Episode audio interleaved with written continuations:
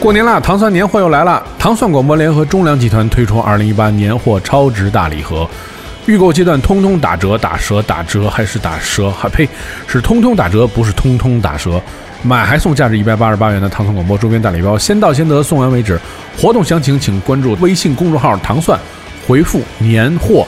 即可查看。网红坚果爆款燕麦早餐，二零一七年没有做到健康早餐的听众朋友们，二零一八年我们陪你一起完成这个目标哟。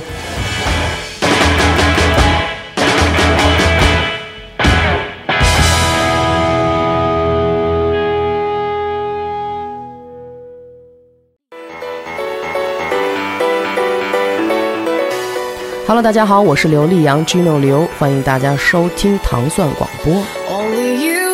set you free.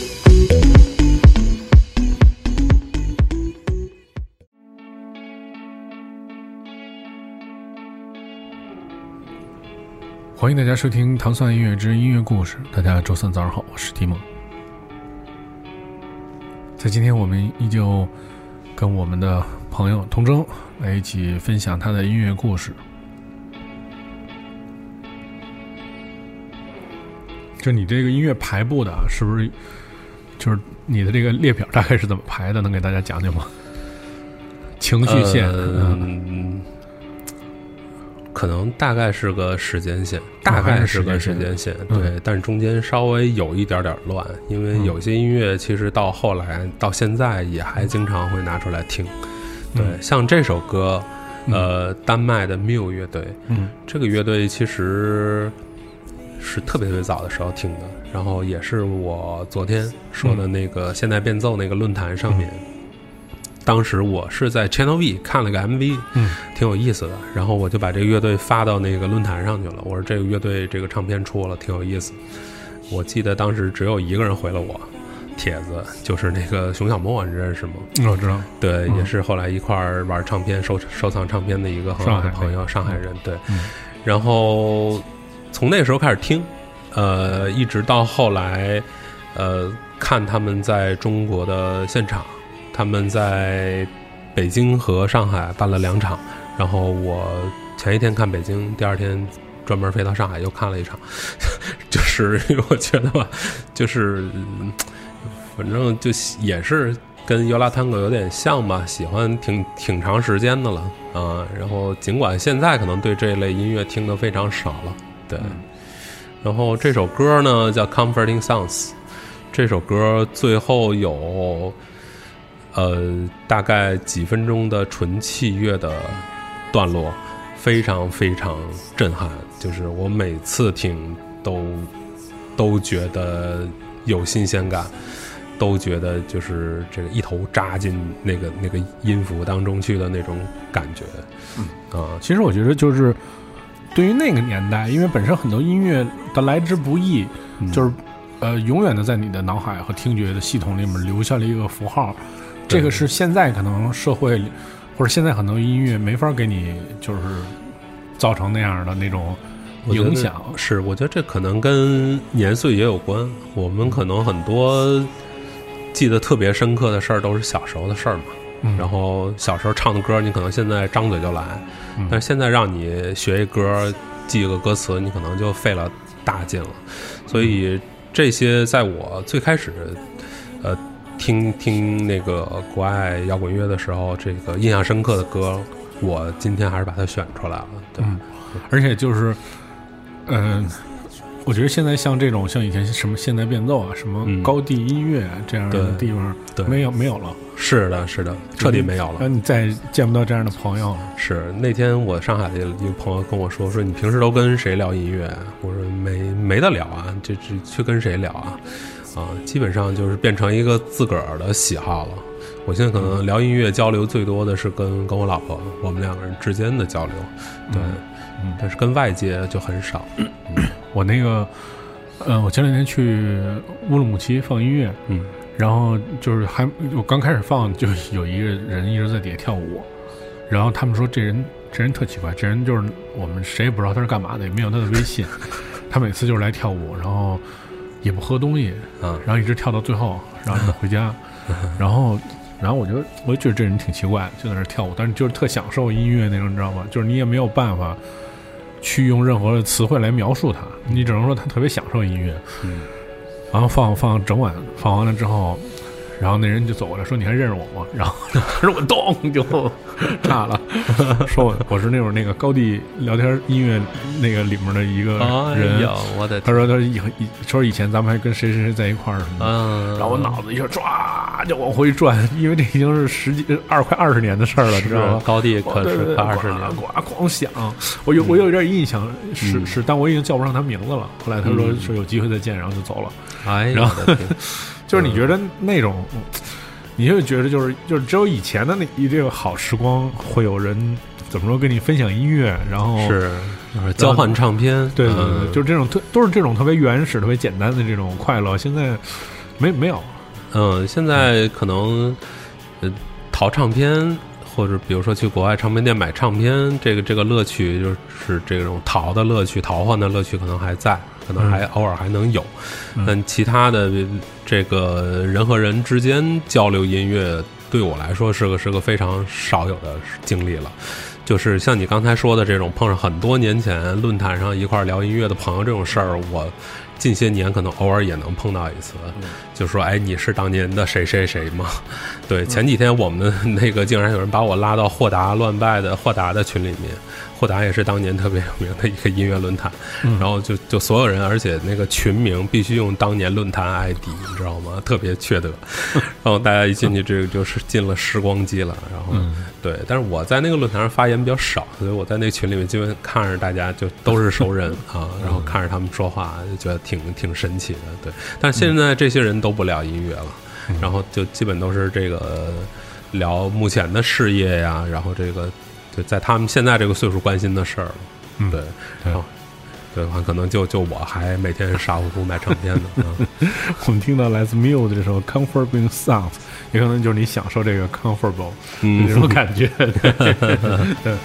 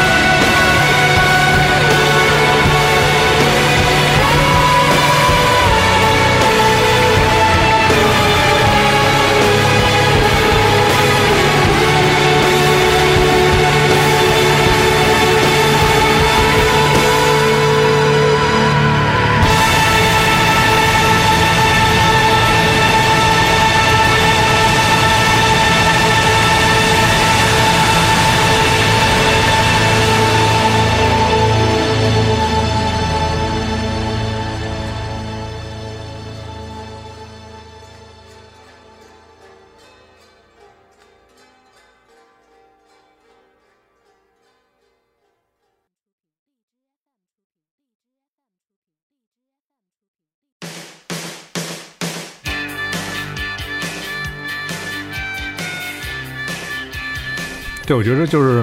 我特别喜欢你在节目开始说的那个嘛，就是说，呃，每个这个人都有，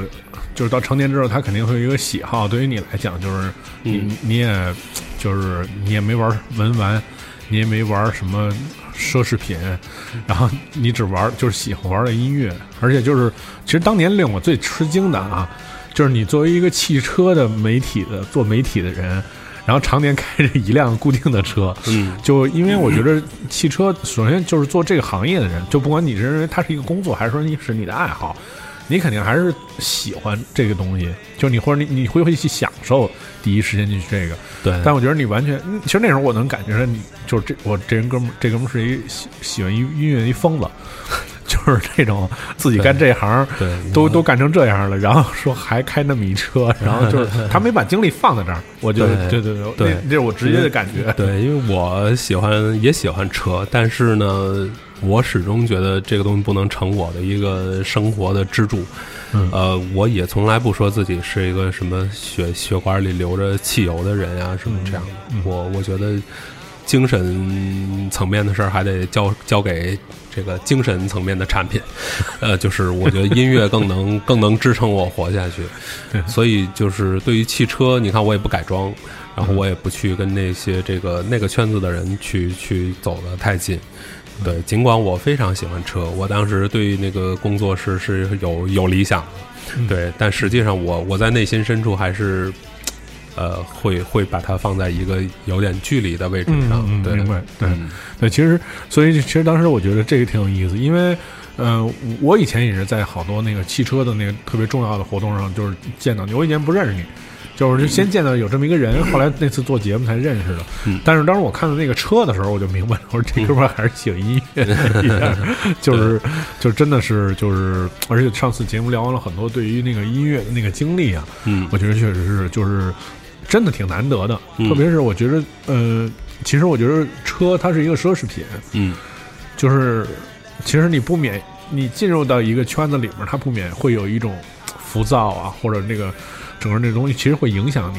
这就是我们说的，就像做这个节目似的。如果你不是从事音乐行业，你还是特别喜欢音乐，其实往往时候有时候你要花挺多的精力去弄这事儿，嗯而不是说花好多时间的问题了。是就是它它消耗你特别多的时精神的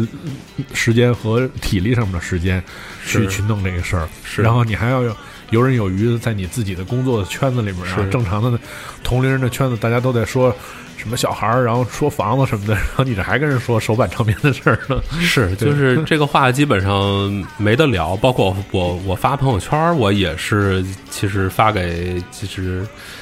大多数是发给自己看的。嗯我知道这个我的朋友圈里可能百分之九十九的人也不知道我在发什么。嗯对，但是我有的时候真是觉得要要要 mark 一下那个 那个时间点。嗯嗯嗯对，确实是那个那个那个可能对我挺重要的。对，然后像你刚才说的这个，嗯，我我不知道该怎么说，就是我觉得我我可能一直就是音乐对我来说还是还是特别重要吧，就是嗯啊、就好像反光镜那首歌，音乐才是你的解药，可能是这样。嗯嗯，来说说这首歌吧。嗯呃，这首歌其实其实我我那天准备这歌单的时候，我就想得找一组英国的乐队的歌吧，因为听的比较多嘛。然后我大学的时候，我们的那个、呃一个老师在课堂上就大言不惭的说，这个英国没有音乐啊，就是啊，就站在课堂上跟我们讲。我当时就特别想站起来驳斥他啊。嗯我那时候脑子里就一下闪过一百多个乐队的名字，你知道吧？然后，然后当时没敢啊，那那老师这个执掌生杀大权的那都是啊。控制学分对，所以就是说 说到这个听的英国的乐队里边，我可能第一个反应就是 New New Order。嗯，对，因为后来听的很多音乐都受他影响，跟这乐队有关系。然后呢，我觉得这个所有的这种常青树型的乐队，我都我都至少是佩服的。我觉得能能越做越年轻，包括 New Order 的新专辑，尽管少了一个核心成员嘛，但是你听他们的新专辑依然好听。然后你根本你就听不出来这是一帮老头儿做的音乐，对对对就绝对是一帮年轻小伙子，就充满荷尔蒙的人做的音乐，就是特别特别难得吧。然后，而且 New Order 一直是挺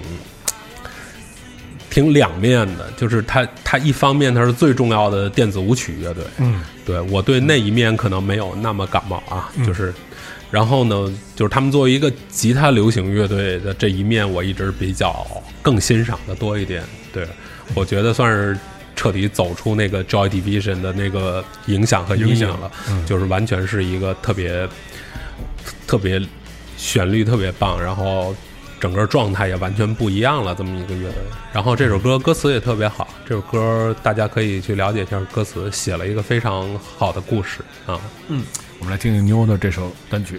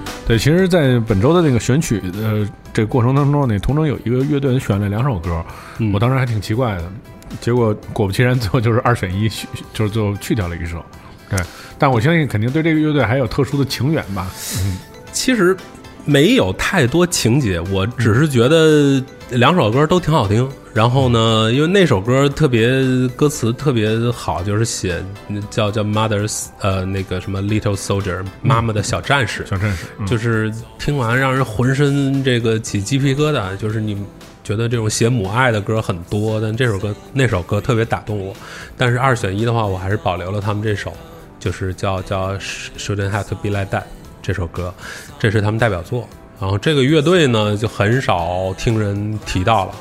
这也是我在江华的唱片店里买的最后一盘 CD，真的啊。然后呢，呃，这个乐队是挪威的乐队，然后在挪威地下音乐界的就挺有影响力的吧。这个乐队的首脑，然后他自己做了一厂牌，呃，用他自己名字命名的，叫鲁尔唱片。啊，然后也一直在听这个乐队的歌，因为刚才不是听了一个 New Order 嘛，我觉得顺着新浪潮啊什么这条线，我就想到了这个乐队。嗯其实我觉得，我觉得你说这个东西嘛，我觉得中国，我不知道会不会在再过十年，可能就没有这样的人，就是再去研究啊，就是其实这这段音乐的历史啊，嗯呃，因为你看，我一直我一直放老的音乐，七八十年代什么，就以以前对我来说是游刃有余的，但是现在我感觉很多时候其实是很吃力的，就是因为在你的那个在新的听众的那个脑耳朵里面，或者在记忆中都没有这些音乐的东西了，所以就他可能一上来就觉得这东西土，对他一上来就不觉得这个东西代表着经典，对对对，就他们没有听合成器流行的那个那一段，他不知道那个时候全世界、欧洲、香港、日本、港台音乐那个时候都是合成器流行，所以对我我来说，对咱们来说肯定都都没有这个问题。我们什么时候听起来这样的键盘的音色，我们都觉得这是经典的。嗯嗯。对，对，所以其实我觉得对于音乐的这种，就是说音乐的，其实现在就是说大一点叫美学教育嘛，其实并不是说让你知道，呃，音乐是什么，美术是什么，艺术是怎么回事儿。其实最重要的是，也是培养一个。就知道它这样的体系里面的内容是什么，培养一个美学去判断这东西我觉得好东西。这个嗯美育这个话题有点大啊。对对，对我觉得，但是其实但是其实从根本上是就是这个问题。是，对反正我是觉得，如果说咱们小时候听的是这种合成器流行音乐的话，居多的话，嗯现在的这个流行音乐让我真的是不敢恭维啊。就是，呃，我是东北人嘛，然后我最近一两年回家，这个坐着弟弟妹妹开的车，你知道那里边听的都是什么音乐啊？对，这个 这还还不是什么二人转那些啊，就是。一种就是歌词极其烂俗，然后这个伴随着这个动词大词，然后他们这个这个这个就是他们发明了好多这个名词，什么慢摇吧，什么什么这些，就是让我觉得为什么这个人听音乐的鉴赏音乐的这个这个水平啊，是在倒退的。呃，在疯狂的急速倒退当中啊，可能跟你说的这个美育啊，这个美学教育啊，可能也是有关系的。嗯但其实从另外一个角度来讲，就是说，我们其实说的是经典音乐，但是所有的就是 top 的音乐，呃，世界的潮流其实也是这样，都是那些特别简单、特别傻、特别容易让你记住的那些旋律，甚至是歌词。其实主主要可能是因为歌词吧。但是我觉得这个行业标准起码一直还有。就比如说 Lady Gaga，我不觉得她特别俗，嗯我觉得她她也是很有才华的人，嗯，当然，嗯，对。但可能就同样的，呃现在国内想复制一个这样的人出来，就往往可能是出来一个奇葩，嗯就是就是让我真的没没法去评价啊，就可能还是原因出在我们就是光想复制了啊，嗯嗯对，所以就是，其实那时候我就说过嘛，就是我们有说这个服装、呃时装行业啊，就是说，你看中国是一个腾飞的经济的大国，现在高速的发展，嗯，就是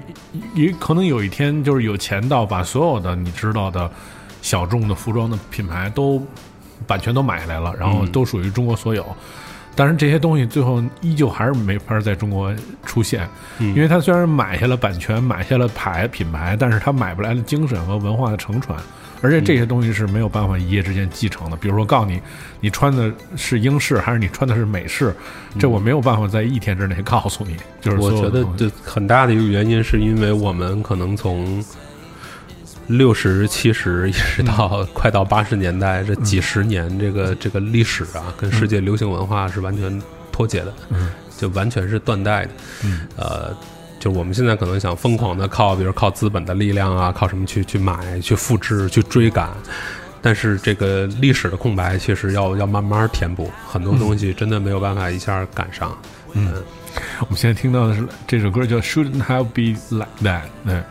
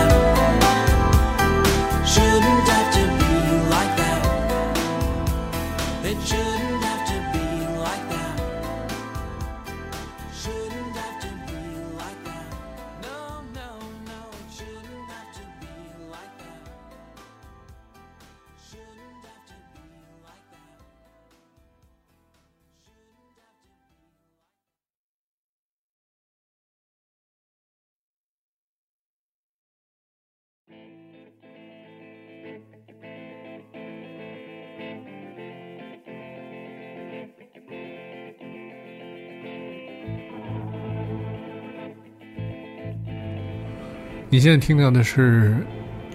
音音乐故事。其实我们一一直没说那个童中是干嘛，童中其实是做品牌营销的，对，对我从二零一五年，呃，二零一四年离开媒体，然后开始跟几个朋友一块儿创业，然后做跟健康相关的两三个品牌吧，就是健身品牌，还有那个呃营养健康营养餐品牌。对，然后我在里面还是做跟内容、跟品牌传播相关的工作。对，嗯，所以其实，嗯，你有没有觉得，就是比如说像这些行业里面，比如说跟特别是跟健康有关系的，其实往往你越勤奋，可能对，比如说对音乐就会有一点追求。就比如说，我不知道你有没有关注过，就是这两年发展的，就是这个健身房里面的音乐，你有没有 关注过？这两年有没有什么样的变化？对，呃，首先我们公司就是做健身房品牌的嘛，我们有两个健身房，然后现在我我们办公室所在的这一家里边所有的歌是我来亲自选的，对，是我来放的，我每个月给他们更新一个歌单，然后我会要求前台怎么放，比如一定得无无序播放，也不能按照我那顺序放，然后或者是一定要按照一个什么标准的音量去放，这些我会会要求他们做。但是我知道，其实这个做法还是这个在版权上其实还是有问题的。嗯，因为我们在国外，比如说随便一个小店里面，我们也能看到那个播放器上面贴着贴纸，说本店的音乐什么已经过什么授权啊什么的。尤其在英国这样的版权管理特别特别严格的国家，对，所以我是觉得这一块儿呢，我是挺乐于看见。呃，这个这个逐渐正规开始付费播放音乐的，然后呢，我觉得如果是那样的一种模式，就是健身房或者一切这种营业场所播放的音乐都有版权、都有费用的话，那相应的音乐品质也一定会高。因为既然我花了钱了，那一定要有人给我选音乐，你一定要按照我的需求，你给我做一个歌单，你来给我每周、每个月来给我更新这个歌单，要不然我为什么要付你这个费用？然后呢，最近其实这个念头我好老早就有了，然后最近刚好就有一个类似的服务的供应商找到我了，嗯，跟我联系，然后他说他们这儿这个音乐总监是那个有代老师啊什么的，然后还有好多什么全球知名什么这个。电台 DJ 啊什么的，一块儿做的这么一个平台，然后呢，就是给营业场所，包括健身房在内，给你们提供正版音乐。然后，但是我们这个合作还没开始啊，因为他给我挑的歌我不太满意，说实话，我是我是觉得不太符合我们那个健身房的定位。但我觉得，既然这种生意有人在做了，这就是个挺好的事儿。嗯就如果真的，如果我们走到任何地方，呃，听到的音乐都是有版权的，嗯，然后都不是特别随意的就就播出来的音乐，我觉得那真是太好了。嗯，对，其实我这其实我那个我这次今年前两天去日本嘛，嗯，我就忽然忽然想到一个问题，这他们其实所有的商店里面，除了那种特别特别有个性的商店以外啊，其实多数的商店里面都放的是日本本土的音乐，然后你进每家店都不一样，嗯。然后涵涵盖了可能从四五十年代一直到现在最新的那些音乐，嗯。而且我就问他们，我说你们就是日本人，好像也没有什么太多的乐队愿意在国外发展的，嗯。就是除了有一些超级呃音乐人啊，对，就是那那他们平时是通过一种什么方式来，而且很多人就是玩音乐玩好多年嘛，他就是因为他们自己有一个特别良好的一个正呃健康的音乐消费市场。首先，乐队出了音乐，肯定会有人去消费，肯定会有人去买，而且就是像这些你去巨小的最巨小的一个小店里面放的音乐，这些也都是经过付费的，所以这些人他们自己国家就能消化自己所有音乐人产出的内容，然后这些人能也也一直能活着，能一直能能能一直有一个正常健康的一个市场的这种这种状态在里面。我说挺难的，这对我们来说就是天方夜谭这个事儿。我觉得日本人特别好的一点就是懂得克制，嗯就是你看他们好多那种呃匠人、职人，就是他做事情就都已经做的绝对是世界级的水准，但是他的生意小的可怜，嗯他也不会想说我再去把这个事儿做到多大，我去赚多少钱，我做成一个把这个店开到中国去。你想日本有多少店，就真的就那一两家，他你他永远你也不可能看到它变成一个连锁品牌。其实他们不是没有这个能力，是他们不想。我觉得就像我那个之前放过的那个有川这个人一样，他也是，就是他就是我的音乐可能就全世界加在一块儿就那么几百号人听，可能在日本我每次的演出都是几十个人来听，我的唱片可能永远只能是手写编号二百张就完事儿了。嗯，但是我够了，就是这些够我活着了。我每个月演一场，我再去哪儿那个唱首歌挣点钱，完了我我继续写我的歌，我我就安于这个状态了。因为我的目的，我从最开始做这事儿的目的就不是为了挣那么多钱。我觉得这一点可能我们这儿很难很难找到这样的人，非常难，尤其是在音乐圈这么一个 这个这个还是比较浮躁嘛。声色犬马，就是这么一个圈子里边啊，很难嗯，来说说这个音乐人吧。啊。这是我的那个，就是咱们之前聊的这个演出这一块儿啊，我特别特别想看现场的一个一个音乐人了。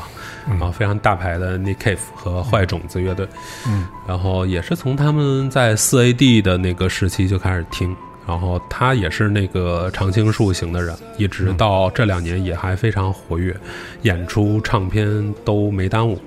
然后，呃，他的乐队阵容也是一直是比较稳定的，然后，嗯，Nick Cave 很很强的一点就是他的歌词，对，因为前一段时间是《滚石》杂志还是哪本杂志评出这个史上最伟大的作词人吧？嗯嗯，就真的第一不用说了，那得诺贝尔奖了是吧？是然后后面就是尼尔杨，然后就 Nick Cave 了，就是他他基本上他歌词，我也仔仔细细看过他不少作品的歌词，就是非常有意思。然后他最近出了那个《呕吐袋之歌》吧，还是《呕吐袋之书》啊？嗯，就是他在飞机上用那个那个呕吐袋那个纸袋儿背面写故事，写故事，然后写多了就把那个集结成书了。然后那个中文版做的非常好，那个书的装帧真的做成那个呕吐袋的那个锯齿形。呃，对，大家可以那个买一本来看看。基本上每一一个一个袋儿上面写了一个小故事，然后最后还连连成了一个大的一个故事，非常有意思。嗯，而且我觉得，哎，其实你说的书啊，这两年其实在中国你能看到，就是翻译版的很多外国音乐人的传记啊，还有一些工具类的书啊，其实越来越多起来，所以我觉得还还挺好的，跟音乐相关的是吧？对音乐相关的，对我们早年看过什么呀？早年就《灿烂涅灿槃》《电动方舟》，对，是豪仿写的，什么李婉写的，就那么几本书。那时候乐评人可能出书的就那么几个人啊。这几年确实多了，但是我我们可能也没有时间去翻那些书了。对，嗯嗯，但我觉得最起码就是，呃，因为出书本来我觉得就是一个特别力薄的一个行业嘛，是。就是而且还有人愿意出这种音乐类的书，我觉得还是挺，嗯。就是是一特别好的事，但是方向是一个特别好的一个方向，对对，我觉得做这些事儿的，尤其在中国做这些事儿的人，都是肯定不是奔着赚赚钱去的。对对对对首先这一点啊，对对，嗯，嗯。我们听到的来自 Nick Cave 和 and Bessie 的这首歌，the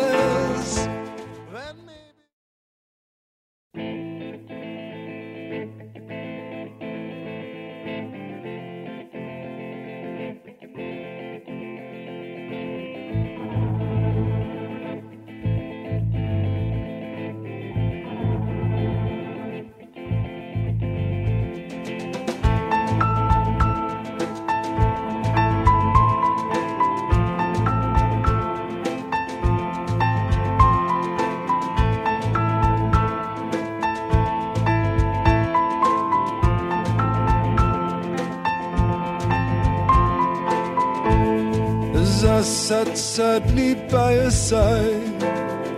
at the window through the glass, she stroked a kitten in her lap, and we watched the world as it fell past. Softly she spoke these words to me with brand new eyes open cast our faces to the glass as I sat sadly by her side.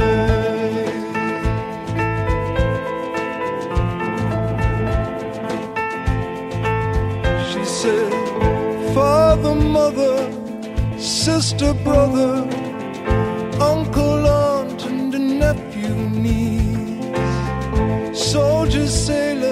physician, laborer, actor, scientist, mechanic, priest, earth and moon and sun and stars and planets and comets with tails blazing. All are there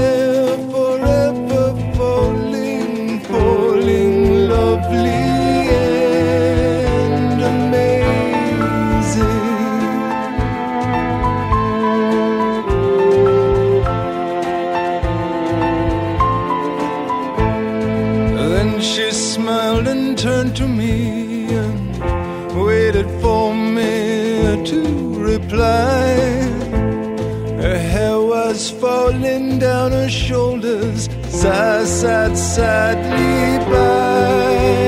her side.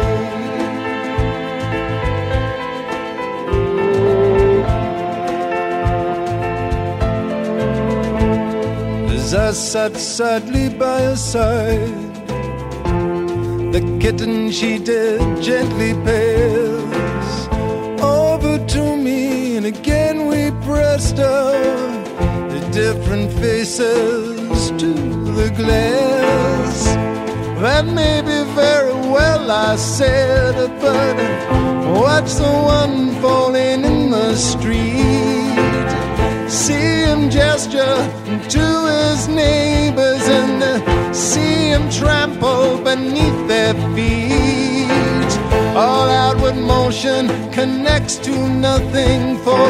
each is concerned with their immediate need. When does the man reaching up from the gutter see the other one stumbling on who cannot see?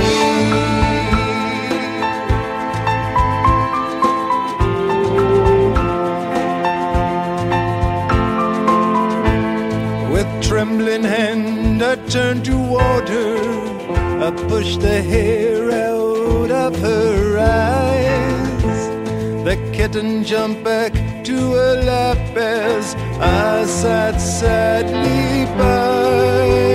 her side.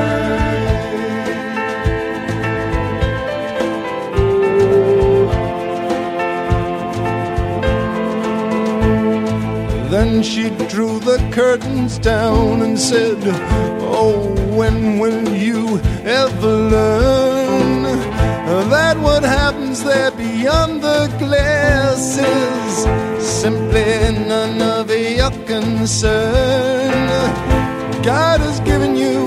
but one heart, you are not a home for the hearts of your brothers. And God don't care for your benevolence anymore than He cares for the lack of it in others. Nor does He care for to sit at windows in judgment of the world He created, while sorrows pile up around you, ugly, useless, and overinflated.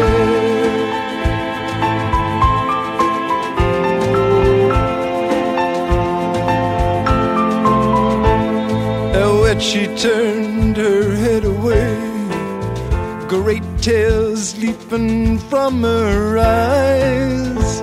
I could not wipe the smile from my face as I sat sadly by her side.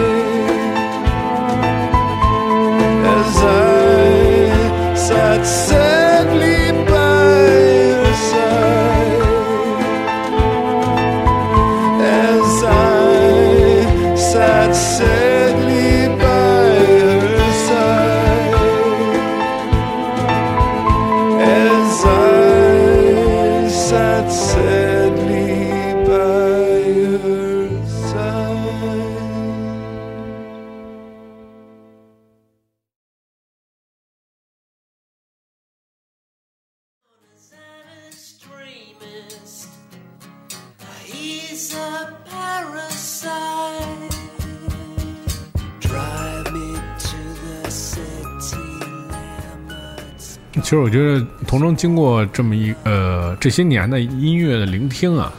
就是其实现在基本上我觉得你已经回归到一个嗯、呃特别特别 old school 的一个状态，就是听音乐、嗯怎么讲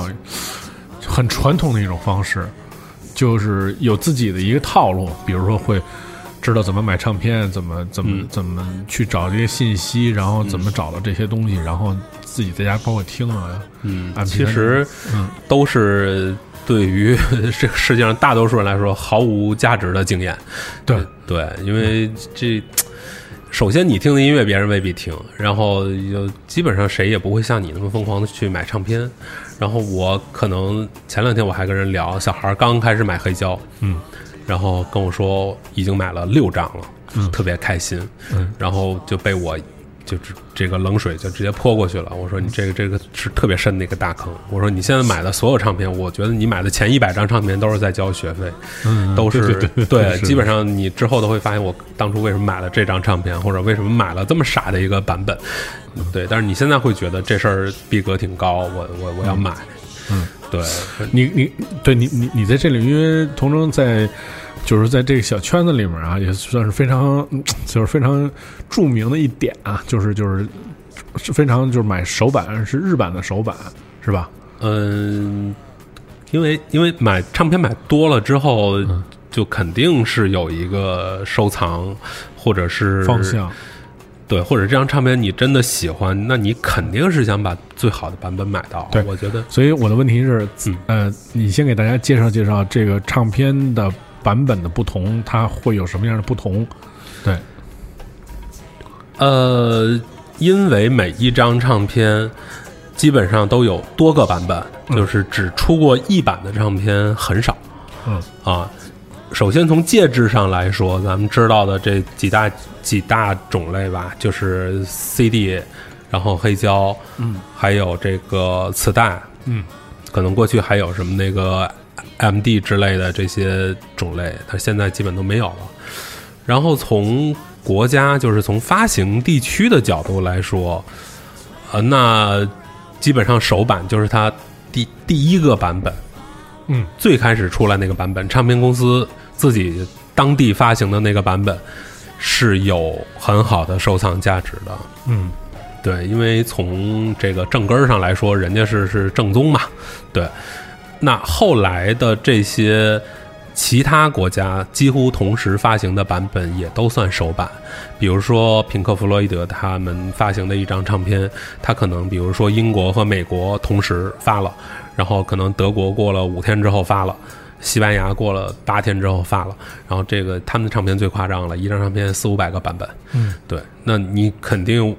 当你有有能力去买到一个好的版本的时候，我建议你是先买，呃，最早的英国或者美国或者这个乐队所属的那个国家的那个首版。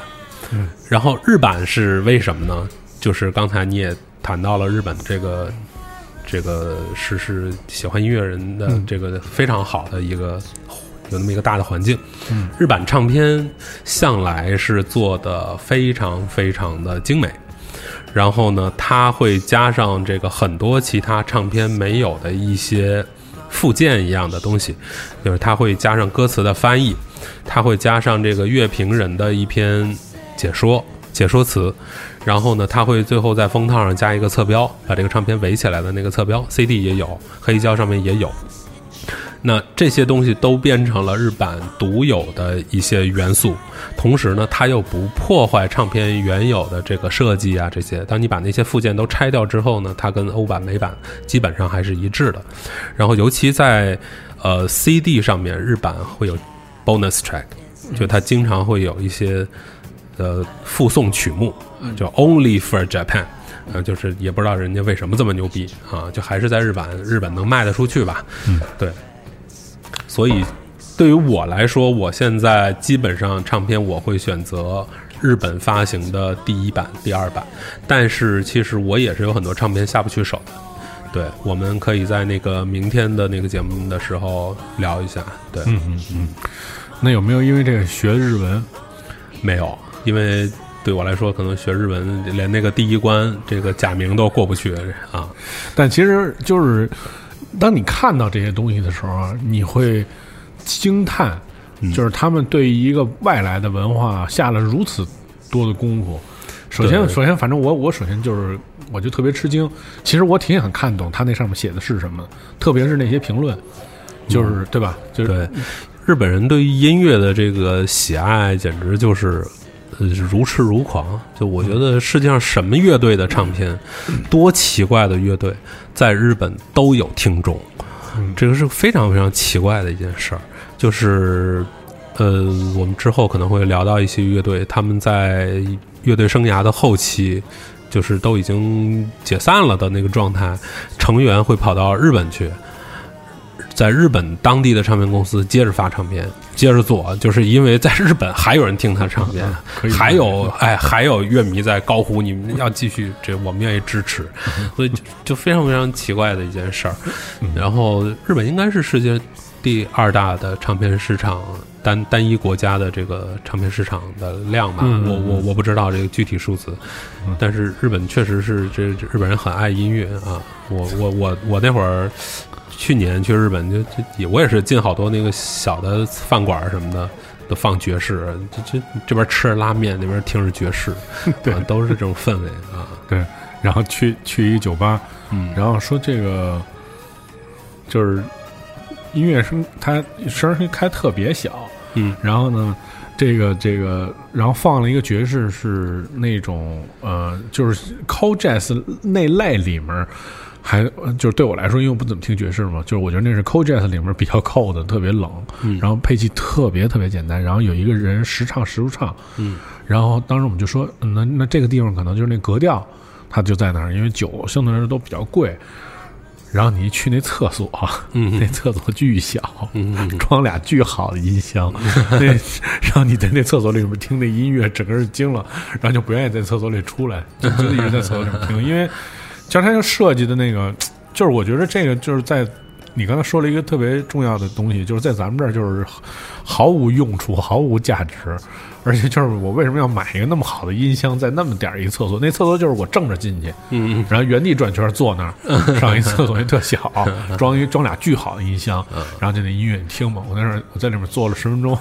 说这对，那那通常是因为日本马桶也特好。对对对，来说说这首歌吧。嗯，这首歌，对，这也是一个英国的乐队，呃，Alters 你应该知道，就是那个卢卢克海因斯的乐队。然后他后来有个著名的分支叫 Black Box Recorder，那个是个挺有名的乐队了。嗯是对，然后这个主唱呢，他就是挺能玩的，就是自己的名字也发唱片。他最大的那个乐队 Alters 发了好几张，然后 Black Box Recorder 找了个女主唱嘛，嗯出了好几张是。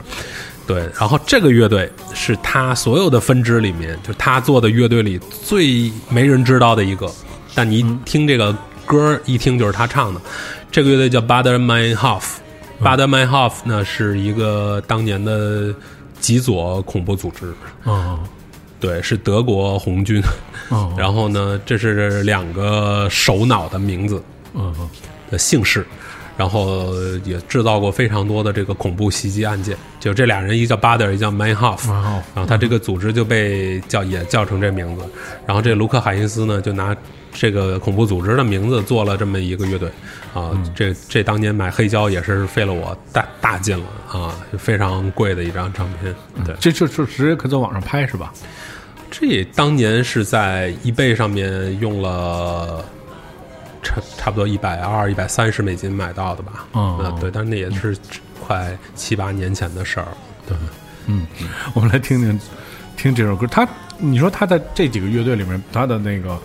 嗯，就像国外有好多这种人啊，他精力特别过剩啊。像他这种情况其实也挺多的。就你觉得他们玩不同的音乐是为是为满足自己不同的那种状态吗？我觉得可能像他这种，我觉得还是还是少，因为基本上都是那个。比如这乐队出现什么问题了，嗯比如我这乐队哎快散了，可能我开始想着单飞的事儿，或者搞一个那个叫 side project，嗯他基本上同时，啊他对我可能在觉得经历过剩。经历过剩，然后可能电子乐领域可能这种情况多一些，嗯因为那些因为电子乐风格多，我今天玩这个，明天玩那个，我可能用不同的名字发唱片，这这你很了解了，就是，但摇滚乐里边，反正我一下想不出来，想不起来，就是类似于他这种情况的啊，嗯，我们听到的这个，呃，但是这歌也挺有意思的。这歌名这这这歌名怎么念？叫呃，乐手叫 Bad in My，Heart，就这这歌名太奇怪了，叫我我看看，我啊我也应该是这是一个地名，这是一啊是个地地名是吧？对啊，这是一个呃小国的首都，我我忘了，哦我忘了，我之前还真查过啊。OK。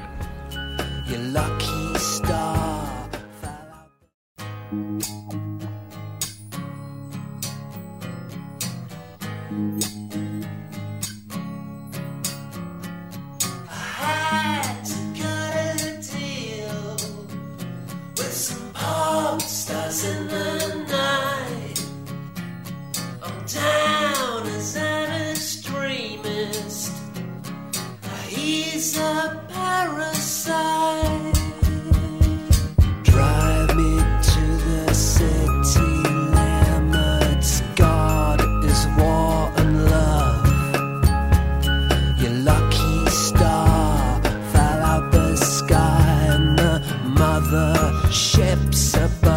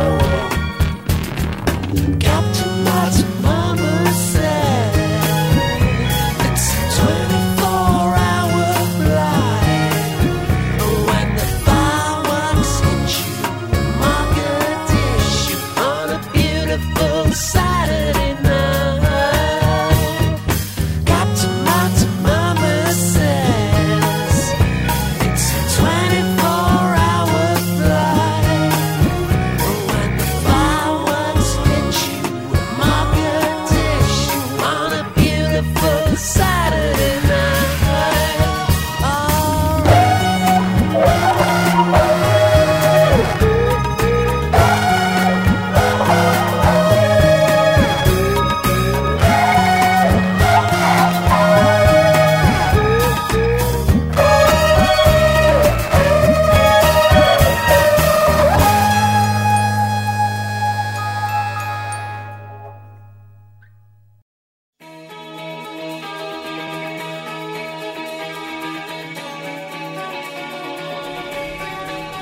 在今天节目的最后，我们听到了一首非常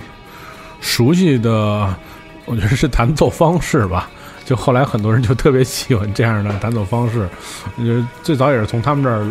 我觉得至少很多中国的朋友最早听到这样的音乐的方式，也从这个乐队来的。对，来自这个 Lush 乐队。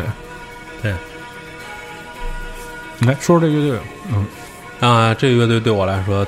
也特别重要，因为上学那会儿，我们学校在那个我国际关系学院的嘛，嗯，我们学校在颐和园旁边儿。哦，对。我那会儿每天中午吃完午饭，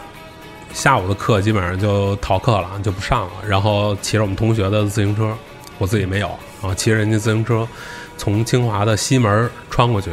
从南门出来，南门出来就是五道口嘛，五道口，嗯。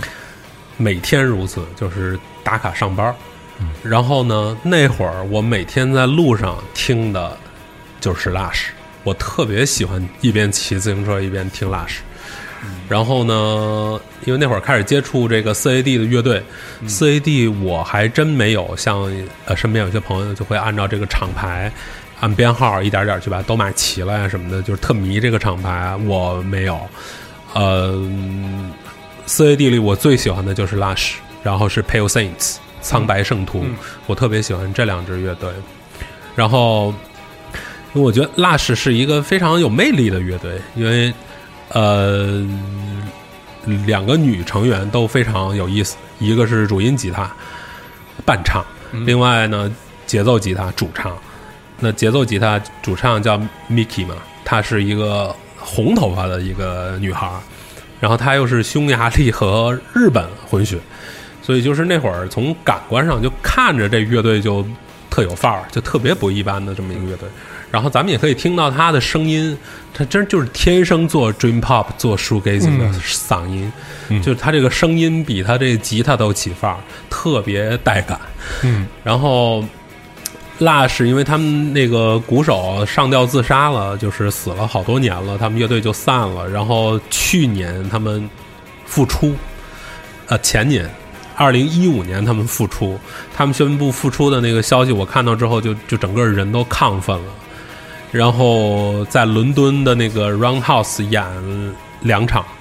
我就直接订了机票，订了订了门票，就带我老婆过去看，然后特别特别兴奋啊！嗯这个是